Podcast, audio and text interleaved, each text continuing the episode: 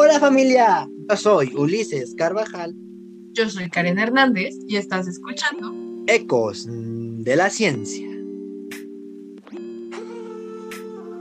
Los fósiles de dinosaurio y de animales extintos básicamente, pero estamos hablando de dinosaurios, eh, se descubrieron desde hace muchísimo tiempo, incluso egipcios descubrían fósiles así. Estas criaturas tan fascinantes que entre los vertebrados terrestres extintos, pues los más famosos, ¿no? Que fue George Leopold. no sé cómo se dice porque está en francés. Que fue George, el nombre George Leopold. O sea, si realmente descubrieron tantas especies o nada más era como que, oh, una piedra ya, especie nueva. Entonces,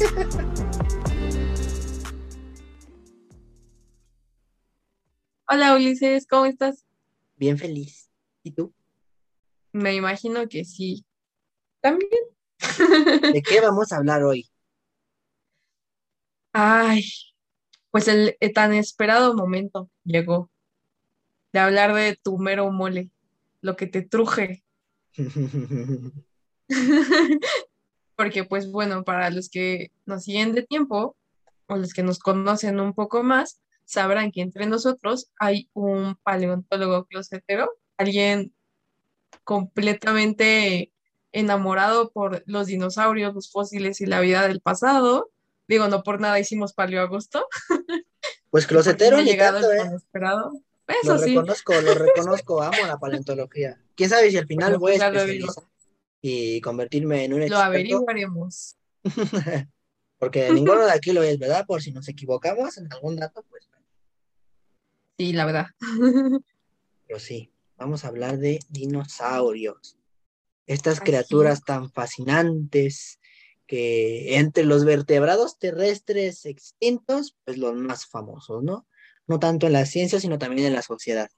Un grupo que tiene mucho interés despertando curiosidades, eh, incluso su- la historia misma de ellos, leyendas, mitos, y claro, mitos y verdades también ha traído a, a la sociedad muchas cosas, ¿no? A la cultura popular.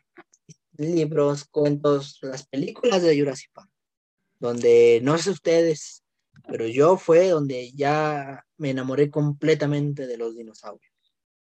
Ahí fue- en ese momento dije, ay, me encantan los dinosaurios. ¿Y a ti, Pues Karen? Todos los niños, ¿no? O sea, como que todos tienen esa transición. O sea, yo también lo vi en mi hermano, porque él también era así como que, no, es que me encanta Jurassic Park y decía, quiero ser paleontólogo y ver dinosaurios. O sea, creo que todos los niños en algún momento dicen, quiero ver dinosaurios.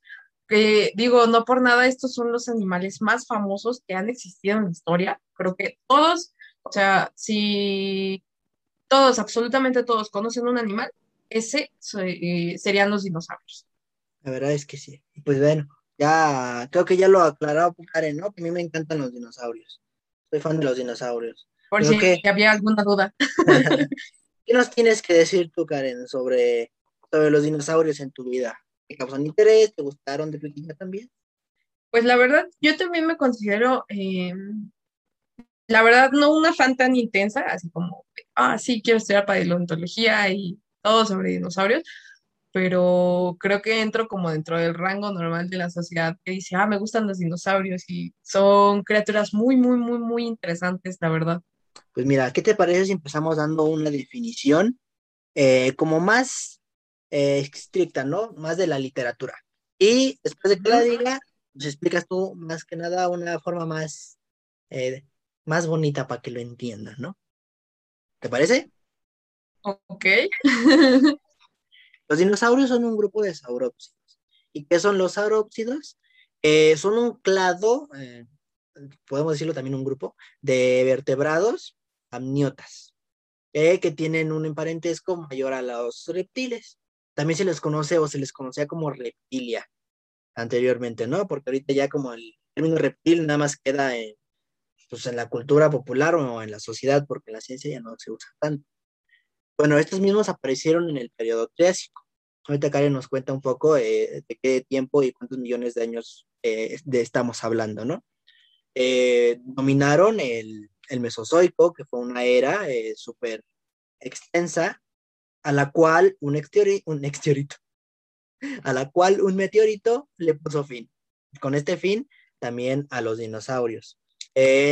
Dinosauria es un superorden y básicamente se pueden dividir en dos, ornitisquios y saurisquios.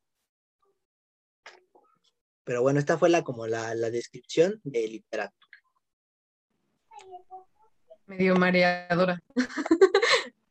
pues bueno, estos fascinantes animales en sí son un conjunto de organismos de los cuales sus restos fósiles se hallan en los estratos mesozoicos de una edad entre 225 y 64 millones de años aproximadamente, la cual abarca los periodos Triásico, Jurásico y Cretácico. Digo, no por nada se llama Jurassic Park. por lo que dominaron el planeta cerca de 160 millones de años. ¿Puedes creerlo? O sea, no es de gratis su fama, la verdad. y bueno, uno podría preguntarse, eh, ¿por qué se llaman dinosaurios? O bueno, al menos yo me lo pregunté pequeña. El término dinosaurios fue atribuido en 1842, o bueno, fue creado en 1842 por el especialista británico en anatomía comparada, Richard Owen, el cual deriva del griego einos, que significa terrible, o y sauria, que significa lagarto o reptil, de ahí que el significado sea lagarto terrible. Eso abre pie a una pregunta que creo que muchos podríamos hacernos, que es, ¿cómo fue que fueron descubiertos? Ajá. O sea, porque no es así como que vayas caminando por la calle y, oh, mira, un dinosaurio. O sea, no, de específicamente cómo fue que lo descubrieron, ¿no? Así de quién dijo, ah, no metes, esto es un dinosaurio, o cómo, cómo fue que, que nos platiques de eso, pues. ¿Va? Va. Ok. Pues bueno, eh, los fósiles de dinosaurio y de animales extintos, básicamente, pero pues estamos hablando de dinosaurios, eh, se descubrieron desde hace muchísimo tiempo, incluso egipcios descubrían fósiles así, los mismos griegos, pero les digo, ¿no? También reptiles eh, ajenos a los dinosaurios incluso mamíferos. Pero estos fósiles se les daban explicaciones míticas o mágicas, o incluso ya en, pues en la religión. Eh, cristiana católica, ya más para acá que para allá, pues a monstruos bíblicos, ¿no? Que venían en la Biblia ahí. Eh, un ejemplo de esto podríamos hablar de los dragones. Al encontrar eh, fósiles eh, principalmente de terópodos, que son este grupo de los carnívoros, como Tyrannosaurus rex, pues veían que era un reptil gigante, dicen, no, pues un dragón, ¿no? Allá por Asia, los chinos. O incluso los nórdicos también metían con estas ideologías. En el caso de Grecia, pues con los cráneos de mamut. Eh, si ustedes ven un cráneo de elefante, tiene un hueco gigante aquí en, enfrente, que es el hueco para la trompa. Eh, pues los mamuts eh, son, son familiares, ¿no? Son primos lejanos, de, extintos de los elefantes. Pues les daban interpretaciones como cíclopes. E incluso aquí en, con los mayas, ¿no? Existen los kinamexin, que también eran gigantes pero encontraban eh, fémures de, mamuts. Pero bueno, les digo, aquí me estoy desviando un poco, pero básicamente esta es como una primera instancia, una primera historia, ¿no? Antes de ni siquiera preguntarse o darse la tarea ya de investigar como tal, ¿no? Ya utilizando el método científico, aplicando ya la ciencia, pues nada más encontraban esto y decían, de seguro es nuestro Dios. Como les digo, ¿no? Les daban explicaciones bíblicas. Pero sí, eh, hay un momento, ¿no? Incluso antes de que, de que Richard Owen pues diera el término, porque ya se estaban encontrando estos fósiles. Eh, ya cuando se les, se les empieza a estudiar, eh, de hecho fue un médico, fue un médico, ¿no? El que, un médico naturalista el que, empezó a estudiar. Sí, así es, que por cierto estaría muy interesante debatir un poco acerca de eso. Eh, Pues bien, efectivamente es un médico naturalista, también geólogo, el cual era muy, muy, muy, muy eh, afín a los fósiles, que le gustaba coleccionarlos. Su nombre era Gideon Algernon Mantle, de nacionalidad inglesa. Él durante, para no hacer el cuento largo, Durante una visita que realiza a una de sus pacientes, recordando que era médico, su esposa Marianne Mantel eh, encontró un diente incrustado en una roca. Entonces, con base a ello, eh, ellos dos se dieron a la tarea de estudiarlo, notando que era de un herbívoro por la estructura que tenía. Pero para lograr tener una mejor apreciación de este, lo enviaron a Francia para que lo estudiara un naturalista, el cual era un promotor de la anatomía comparada e impulsor de la paleontología también, que fue George Leopold, el cual les indicó que era de un rinoceronte extinto, supuestamente. Sin embargo, esto como que no les cuadró, o sea, como que no, no se quedaron satisfechos con esta explicación que les dieron, así que continuaron estudiándolo y al comparar esos dientes fósiles con algunos ejemplares de iguanas americanas, no sé cómo les surgió la idea, pero lo hicieron, se dieron cuenta del parecido, por lo que le llamaron fósil iguanodón, que significa diente de iguana. Claro, y justamente esto eh, surge y ocurre en, en 1822, ¿no? Justamente esta cadena acaba de mencionar a un hombre muy importante dentro de la paleontología. Podemos abrir un pequeño paréntesis, ¿no? Eh, Marianne Mantel, también conocida como Mariani, que ¿quién es? Hacía grandes rasgos, porque eh, ahí que espérenlo en Instagram, les vamos a explicar en una infografía quién era Marianne, pero vamos a explicarlo aquí rápido. Pues sí, efectivamente, digo, yo no estoy como que muy conforme porque realmente cuando tú comienzas a realizar la investigación y ver cómo fue que descubrieron este diente, la mayoría de los escritores, de los que llevan los artículos, dicen o te venden la idea de que el que fue como el gran eh, paleontólogo y el que descubrió el iguanodot eh, era Gideon, cuando en realidad pues es Marianne, o sea, Marianne fue la primera mujer paleontóloga que existió, la cual pues se vio como de cierta manera opacada por su esposo. Sí, descubriendo muchos dinosaurios, incluso también eh, lepidosaurios, plesiosaurios, la mayoría de dinosaurios que son estos reptiles acuáticos, no dinosaurios, también vamos a aclarar ese punto, pues lo descubrió, lo descubrió ella, ¿no? Hasta apenas se le está haciendo ese reconocimiento. Y aprovechando también el paréntesis de Mariani, eh, me gustaría de, decirles un, una pequeña parte de la historia, ya por 1830, ¿no? Igual en estos eh, años en los que está pasando la historia, ¿no? Henry de la Bech, un paleoartista, eh, hace una de las primeras obras de, de, su tipo, hablando de creaciones de dinosaurios, ¿no? justamente crea eh, Durian Tikior, que se le conoce en español como el doser más antiguo, ¿no? Él crea litografías de esta pintura para venderlas entre la comunidad de ciencia, entre la comunidad de científicos, de paleontólogos, que, pues donde él estaba. Y justamente con este dinero eh, ayuda a, a Mariani, eh, pues para, para su vida, o cómo se le podría decir dar sustento económico. Ajá, darle un sustento económico. Sí, sí, sí. Eso, eso sería lo mejor, ¿no? Recaudando todo, todo este dinero para dárselo a ella. Pero pues bueno, regresando, ¿no?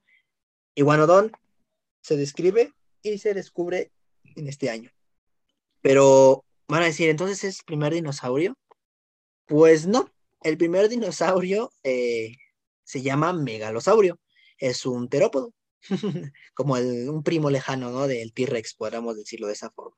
El megalosaurio fue descubierto y descrito formalmente en 1677. Recordemos que Richard Owen va eh, a, dar el término de dinosaurio en el 800, en 1842. Entonces estamos muy, muy, muy, muy atrás todavía. Eh, justamente fue de la parte de un hueso de, una cantera de roca caliza, ¿no? en Inglaterra. Ahí se descubre este primer dinosaurio. Ya después pasamos con Iguanodón. Y así y así empezamos a descubrir, empiezan a descubrir muchos más fósiles, tanto de otros animales como de dinosaurios. Pero justamente en estos momentos, ya que mencioné a Henry de la Beche, un, gran paleoartista, creaba ilustraciones muy bruscas y muy, muy tontas, si lo podemos llamar de esa manera, para describir a los dinosaurios. Pues se les pensaba como bestias gigantes y con un destino a extinguirse, ¿no? Por el meteorito. No, no, no se les había, no se les había estudiado más, más a fondo. Eh, esta misma obsesión de los dinosaurios eh, podemos ejemplificarla en, un hecho, ¿no? En una rivalidad eh, conocida como la guerra de los huesos. ¿Nos puedes contar un poquito de eso, Karen? Ese término me da mucha risa. Es como imaginarte a dos palos vamos ahí peleando con huesos. No sé. Ah, no sé, huesazos. sí, es que, bueno, está bien chistoso esto, estuvo muy interesante leer eso.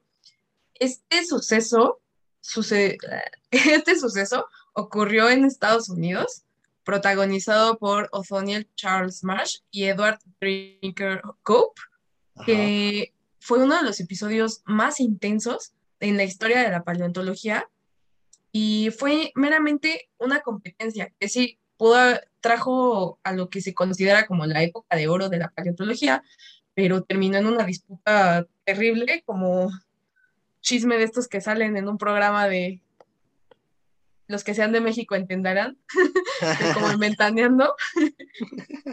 este, pues bueno, estos, estos descubrimientos ocurrieron durante lo que es la Edad Dorada en Estados Unidos, que fue una época posterior a la guerra de secesión que sufrieron, eh, y fue caracterizado este periodo por las grandes desigualdades que generaron estos conflictos sociales previos. Y efectivamente, aunque lograron que esta ciencia eh, la diera un salto gigante, ya que supuestamente descubrieron entre, hay muchísimos datos que descubrieron que si 120 especies, 150 o hasta miles, realmente pues ya ni siquiera sabemos si sí fue realmente lo que, o sea, si sí realmente descubrieron tantas especies o nada más era como que, oh, una piedra ya, especie nueva. Entonces, pues supuestamente fue un gran avance para la paleontología, no lo sé, no lo sabremos.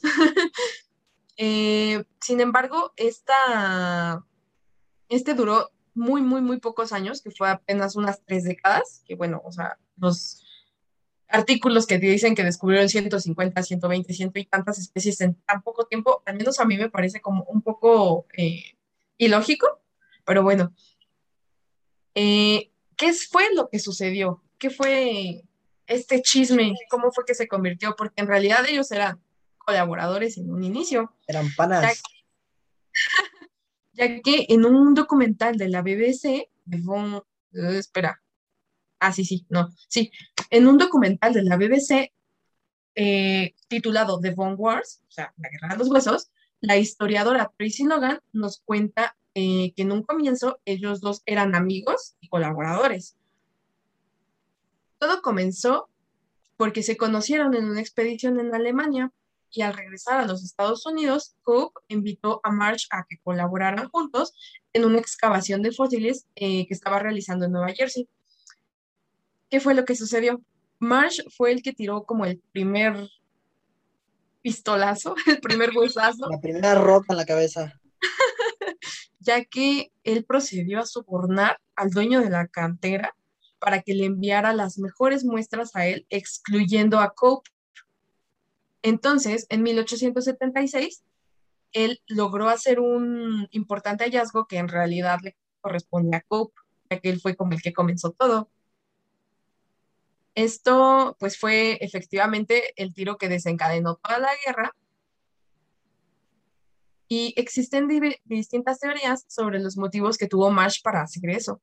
Una es, la, es que este académico graduado de la prestigiosa Universidad de Yale, de donde después se volvió profesor de paleontología, eh, no confiaba mucho en su colega, ya que lo consideraba como un poco amateur en el tema y que había recibido muy poca educación.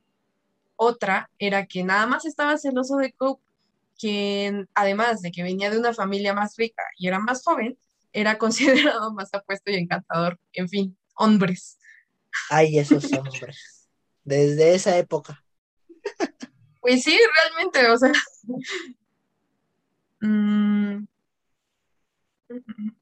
Ajá, y aquí como pequeño comentario, eh, Cope, sin querer, en uno de estos descubrimientos, eh, colocó la cabeza de un plesiosaurio en donde iba a estar la cola. Eh, digamos que lo puso al revés. Entonces, justamente fue Marsh el que dijo, así no va, eh, la cabeza no va de este lado, va del otro lado, y pon dinosaurio, el Asmosaurus, escrito por Marsh. Entonces, otra robada, ¿no? Y es uno de muchos ejemplos. bueno, pues... Toma y dale. No sé, con base a este comentario, creo que mi voto va por la primera teoría, que era que Marsh consideraba que Cope era muy amateur todavía. Digo, no soy paleontóloga, ¿verdad? Pero. O las dos cosas, ¿no? O sea, yo supongo que deben de saber o deben de tener como ese chip de decir, ah, no, pues esto va hacia acá y esto va hacia acá. Digo, yo supongo, nunca he armado un dinosaurio. claro, quizá, quizá Cope eh, no tenía conocimiento de anatomía comparada, ¿no? Sí, claro. No sabía qué vértebras eran las de. Bueno, también hay que añadir que estamos hablando de 1870, entonces. Pues no tenía tanto conocimiento. Pero sí, y justamente Marsh descubrió muchos, muchos dinosaurios. Vamos, vamos a dar una lista pequeña, a ver, ¿cuáles son unos de, de esos? Pues sí, para no hacer como el cuento tan largo y saber si sí eran o no eran, los que sabemos que sí eran, fue por parte de Marsh el Brontosaurus, es decir, el Apatosaurus, el Diplodocus, el Stegosaurus y el Triceratops, y por parte de Cope, el Camarasaurus, el Coelophysis y el Monoclonius, entre otros. Bueno, y estos fueron los dinosaurios, pero como ya les comenté, descubiertos, descubrimientos no dinosauricos, si lo podemos llamar de esa manera, pues el mismo de las mosaurus, ¿no? También eh, Ictiornis, Esperornis y el famoso Dimetrodon, este reptil mamíferoide, entre comillas, que tiene una vela en la espalda. Bueno, como ya lo comentó Karen, duró más de 30 años, finalizando en 1899, ¿no? Cuando Cope muere, eh, tras haber gastado toda su fortuna en la búsqueda, pues ya lo mencionó Karen, venía de familia de ricos, riquillos, pues al final Mars se puede considerar que ganó la competición y también principalmente porque estaba mejor financiado y tenía una mejor relación con el Servicio Geológico de los Estados Unidos. Entonces, eh, se le podía considerar como el vencedor, ¿no? Y claro, como lo dijo Karen, fue un gran salto a la paleontología, pero también desafortunadamente, pues muchos especímenes valiosos fueron destruidos. Quizás se fueron descritos, pero posiblemente el fósil estaba mejor conservado de lo que ahora están en las vitrinas de muchos museos, ¿no? Pues las extracciones, eh, al ya querer sacar el fósil y ganarle al otro, lo hacían con dinamita, entonces prácticamente a desenterrar los huesos de esa forma los, pues los explotaban, ¿no? Con esos métodos burdos, toscos. La verdad es que eso, eso fue la parte mala. La parte buena fue el descubrimiento de todos estos dinosaurios y y otros organismos no dinosaurios.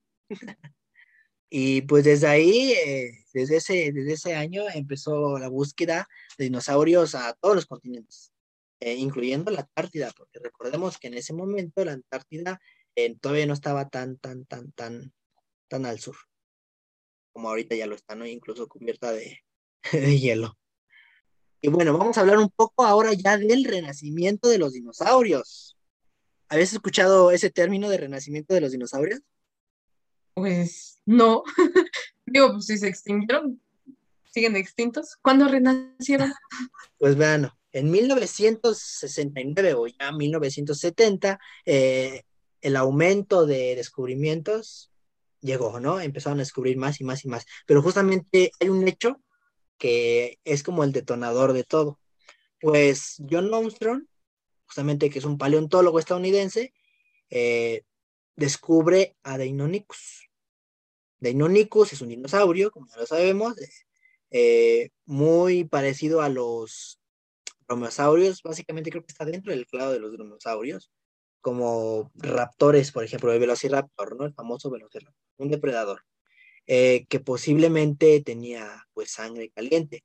Pero lo más importante aquí es que al hacer y ahora sí, al aplicar la anatomía comparada, John Armstrong descubre que posiblemente estos dinosaurios estaban emplumados. Su anatomía era muy parecida a las aves. Justamente en este momento eh, empieza la famosa revolución de los dinosaurios, porque ya no se les ven como tontos, ya no se les ven como grandes y pues destinados a, extinguirse. Ya se les, incluso se les, se les describe más que nada a estos dinosaurios, ¿no? Como rápidos, ágiles, posiblemente muy, muy inteligentes. Justamente su alumno, que es Robert Baker, eh, ilustra Deinonychus corriendo eh, con la cola levantada. Ah, también eh, cambia aquí la postura para representar a los dinosaurios, porque antes se les representaba como, el, como Godzilla, básicamente grande, tosco, con la cola arrastrada. Pero aquí ya lo ponen con la colita paradita y es como de un gran cambio, como en el meme, un gran cambio. Y ahora, ya como, como paréntesis, justamente en, Jurassic Park se le toman de inspiración a Bob Baker, hace rato dije Robert, perdón, Bob Baker, como inspiración para crear el personaje de Alan Grant. Ya ven, ya ven, soy bien, bien con los dinosaurios, pero este como como dato curioso. Entonces, en este momento es donde las investigaciones empiezan a hacer más, empiezan a tener un mayor, mayor curiosidad hacia los dinosaurios, mayor interés. Se empiezan a descubrir en China fósiles ya de dinosaurios, terópodes emplumados, justamente más en China. ¿Por qué? Debe de tener un porqué, mejor los sedimentos, pero pues yo no sé muy bien por qué. Pero justamente se le empieza a hacer más caso a los dinosaurios empiezan a ver que son iguales o incluso más de diversos que, que los mamíferos. Eh, porque ahorita vemos que los mamíferos no son, muy, son muy diversos, ¿no? Incluso los animales que están, que están actualmente. Y pues estamos muy cerca de 1993, donde se estrena la película de Parque Jurásico, justamente inspirada en la obra de Mitchell Crichton, que, salió en 1990. Y otro boom, como les dije al inicio, ¿no? Yo nací en el 2001, entonces yo ya nada más estuve para Jurassic Park, esperar a la Jurassic World que ahorita estamos viendo. Pero esto también es muy, muy importante, pues se les empieza a dar un, pues sí, o sea, con la, con la paleoilustración, ¿no? Empiezan a, a ser mejores, a ya no ser estos dinosaurios tan tontos. Hay algo también que es muy importante aclarar. Anteriormente ya mencioné que los reptiles marinos no son dinosaurios. No existen dinosaurios aéreos tampoco. Los pterosaurios, que aunque llevan el término sauria, recordemos que eso es reptil o lagarto, no son dinosaurios. ¿Por qué? Porque los dinosaurios, aparte de estar dentro del clado del superorden dinosauria, también una característica muy muy importante es que tiene las extremidades abajo de su cuerpo, como los mamíferos. Otras tienen a los lados como sus parientes, los reptiles, ¿no? Pues reptiles que reptan. Pues los reptiles tienen las extremidades al lado. Los dinosaurios todas las tienen abajo. Entonces, si de repente se encuentran con algún fósil donde justamente la unión del fémur con la clavícula hace que la extremidad quede a un lado, no sería un dinosaurio, quizá un pariente como los arcosaurios, es de donde provienen estos dinosaurios, ¿no? Pero eh, siento que sí es importante aclarar, porque pues se, desde niños, como mencionábamos al inicio, muchos decimos, ay, a mí me gusta este dinosaurio marino, el mosasaurio, pero pues no es un dinosaurio. Se lo lleven a casa, eh, esos animales no, no son dinosaurios. Podemos pasar a qué onda con México, ¿no? ya estuvimos hablando de los dinosaurios, pero mucho paleontólogo inglés, paleontólogo por allá, paleontólogo francés, alemán. México, eh, ¿dónde puedes encontrar dinosaurios? Así, principalmente en el norte. ¿Por qué? Porque en esos momentos, en la parte central, que es justamente la Ciudad de México, Puebla, Veracruz, incluso un poco del sur, estaba ya sea bajo el mar o eran simples playas. Entonces lo que se encuentran son huellas, más que nada. Hablando de dinosaurios. porque mamíferos ya sí, se puede encontrar, no hablamos de los mamuts en la línea del metro aquí en la CDMX. Pero dinosaurios los encuentran. Talismán, ¿no? Ajá. Tenemos que ir a ver ese mamut. Dinosaurios los encuentras allá en el norte. El primer registro de fósiles de dinosaurios eh, también traía un paleontólogo alemán, temo decirte, de nombre Eric Harman. Pero en México, ¿no? Sí, en México, sí. El primer registro de fósiles de dinosaurios en México fue gracias a un equipo de paleontólogos encabezados por un geólogo alemán de nombre Eric Harman, cuyo material fue publicado en 1926 por Werner Jensech, un célebre paleontólogo de la Universidad de Berlín, quien le asignó el género Centrosaurus y actualmente algunos de sus investigadores sugieren que podría tratarse de un dinosaurio pico de pato. ¿Las aves son dinosaurios o descienden de ellos? Pues las dos. la posibilidad de que los dinosaurios fueran los antepasados de las aves eh, fue sugerida incluso un poco, un poco más antes de que se descubriera a Deinonychus, ¿no? pero solamente así fue lanzada en 1868 por Henry Huxley. Pero también en esos momentos, en ese tiempo, también se, sugería, dije dos veces también, que eh, eran los antepasados de las aves eran tecodontos, una especie de arcosaurios un poco parecido a los dinosaurios, a los cocodrilos. Eh, porque también poseen una clavícula como, como las aves, ¿no? La cosa es que a los dinosaurios no se les había descubierto esta especie de clavícula no recuerdo cuál es el nombre técnico, pero también tiene una especie de huesillo aquí, que tienen eh, principalmente los eh, terópodos. Porque ahora sí, ya contestando a tu pregunta, las aves, tanto como descienden del clado de los terópodos, de los eh, dromeosaurios, ¿no? Donde encontramos a Deinonychus, que ya lo mencioné, al Velociraptor. por la simple anatomía comparada, también existen los fósiles con plumas, incluso en ámbar, que, están emplumados, estos, estos terópodos. Dentro de, la cladística, que es la que estudia cómo se comportan justamente los organismos y los antepasados mediante árboles filogenéticos, se les tiene dentro del grupo dinosauria. Y digo, redundando un poco otra vez, descienden de los dinosaurios, sí. Pero también, si lo vemos por ese punto, son dinosaurios. Como el humano es primate, es también homo y es mamífero, ¿no? Y si vamos más atrás, es amniota. Entonces, las aves sí son dinosaurios.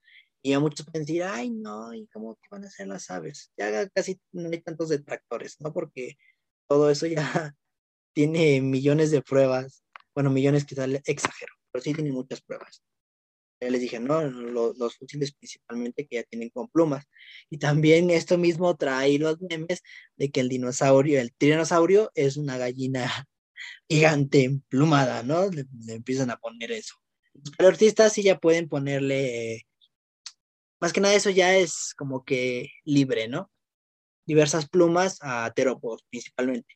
También se han encontrado plumas o protoplumas, filamentos en algunos pterosaurios, lo que sugiere eh, que posiblemente el antepasado en común surge en los arcosaurios, todavía una rama más abajo, que empiezan a desarrollar este tipo de plumas. Pero el tiranosaurio no sería como tal una gallina gigante emplumada, porque podemos pasarlo a mamíferos, ¿no? Vemos que una ratita, un hurón, una ardilla pues, está completamente llena de pelo. Pero si vamos a mamíferos más grandes como elefantes, hipopótamos, incluso rinocerontes, no están cubiertos de pelo. Tienen un pelillo ahí en la cola, en la espalda, poquito. Lo que nos da a entender que posiblemente Tyrannosaurus rex o algunos tiranosaurideos pudieron tener un pequeño pelillo en la cabeza, un penachito en la cola, pero muy reducido por porque estaba, o porque era un organismo, era un, era un, dinosaurio muy grande, que estaba completamente lleno de pelo, pues no, como que no queda, ¿no? Utilizándolo de la anatomía comparada. Y claro, ya mencionamos muchas veces las, las interpretaciones paleoartísticas. También debemos de recordar que como los vemos actualmente en libros, películas, documentales, posiblemente no eran así. Les digo posiblemente. Porque el paleoarte necesita, parte de algún asesoramiento científico, utilizar la anatomía comparada. Utilizando esta misma, eh, se sugieren diferentes coloraciones, ¿no? Básicamente eso es como que lo que podemos decir que no es al 100% como era el dinosaurio, porque en el color eh, no se tiene piel, o bueno, de hecho sí hay fósiles de piel, pero las proteínas, los pigmentos, al estar millones de años ahí y al fosilizarse desde hace mucho tiempo, se llegan a perder. Pero también como dato curioso, ya, de hecho lo subimos a la página en, Instagram en Face, con en infografía un nodosaurio que es pariente de anquilosaurio. Un fósil muy, muy, muy bien preservado, al hacerle los estudios se descubrió pequeños pigmentos, trazas así casi rotas, destrozadas, que le daban al animal alguna pigmentación café rojiza. Justamente estos descubrimientos hacen que la paleontología todavía eh, se diversifique, crezca más, ¿no? Ya teniendo ahorita eh, paleontología molecular, por ejemplo, que antes ni siquiera se pensaba eso pues un fósil no es una simple roca en forma de hueso. Un fósil es este proceso químico, ¿no? Donde los minerales van a cambiar de lugar con los tejidos orgánicos. Entonces, si tú cortas una laminilla de un fósil y lo pones bajo el microscopio, eh, si en este caso el fósil, no sé, era de un hueso, tú vas a poder ver los espacios que llenaban los osteocitos del dinosaurio que tenía vida en ese momento. Y pues es algo muy, muy bonito, ¿no? Como lo mencionaba Andrea en el episodio anterior, una ventana al pasado. Quizá me desvió un poco de la pregunta inicial de las aves. Algunas otras personas ya sabían esto, ¿no? Pero muchos otros eh, ni siquiera lo sabían. Entonces hasta podemos hacer la broma, ¿no? De, ay, se me antoja un caldo de dinosaurio, no decir caldo de gallina. Una milanesa de dinosaurio. Ey. y decimos, ¿no? Ya lo dijimos en el anterior episodio de extinciones. Los dinosaurios se extinguieron. No, ¿cuál? Los dinosaurios dominaban el mundo. No. Podríamos decir que lo siguen dominando porque las aves, las aves doblan el número de especies de los mamíferos. Entonces, en cuanto a cantidad de especies, hay más dinosaurios que mamíferos. Tuvieron un final. Todo inicio tiene su final. Pero fueron grandes y hermosas criaturas que estamos descubriendo todavía, viendo su gran diversidad,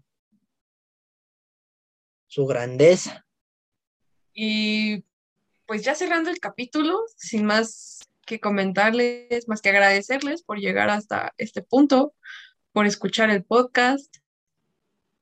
Esperemos hayan aprendido un poco de historia, sea con algunos nombres extraños, tanto de dinosaurios y científicos, y nuestras trabadas en estos nombres, porque están medio raros. Esperemos hayan aprendido algo. Eh, la próxima vez que pidan una milanesa de pollo en un restaurante, digan una milanesa de dinosaurio con papas para pantallar. ¿Qué qué? Que nos los contaron nuestros amigos de Biociencia Agua. o bueno, ecos de la ciencia y pocas. Y recuerden que también pueden encontrarnos en nuestras otras redes sociales como Biociencia Wild, que son Instagram, Facebook, TikTok, YouTube, donde les subimos más contenido, infografías y pues tenemos diferentes dinámicas muy, muy, muy divertidas para ir aprendiendo juntos. Pues bueno, muchas gracias. Esto fue el episodio 8 de Ecos de la Ciencia. dinosaurios. ¿Tienen más dudas? Ahí nos mandan un mensajito al Instagram. Adiós. Adiós.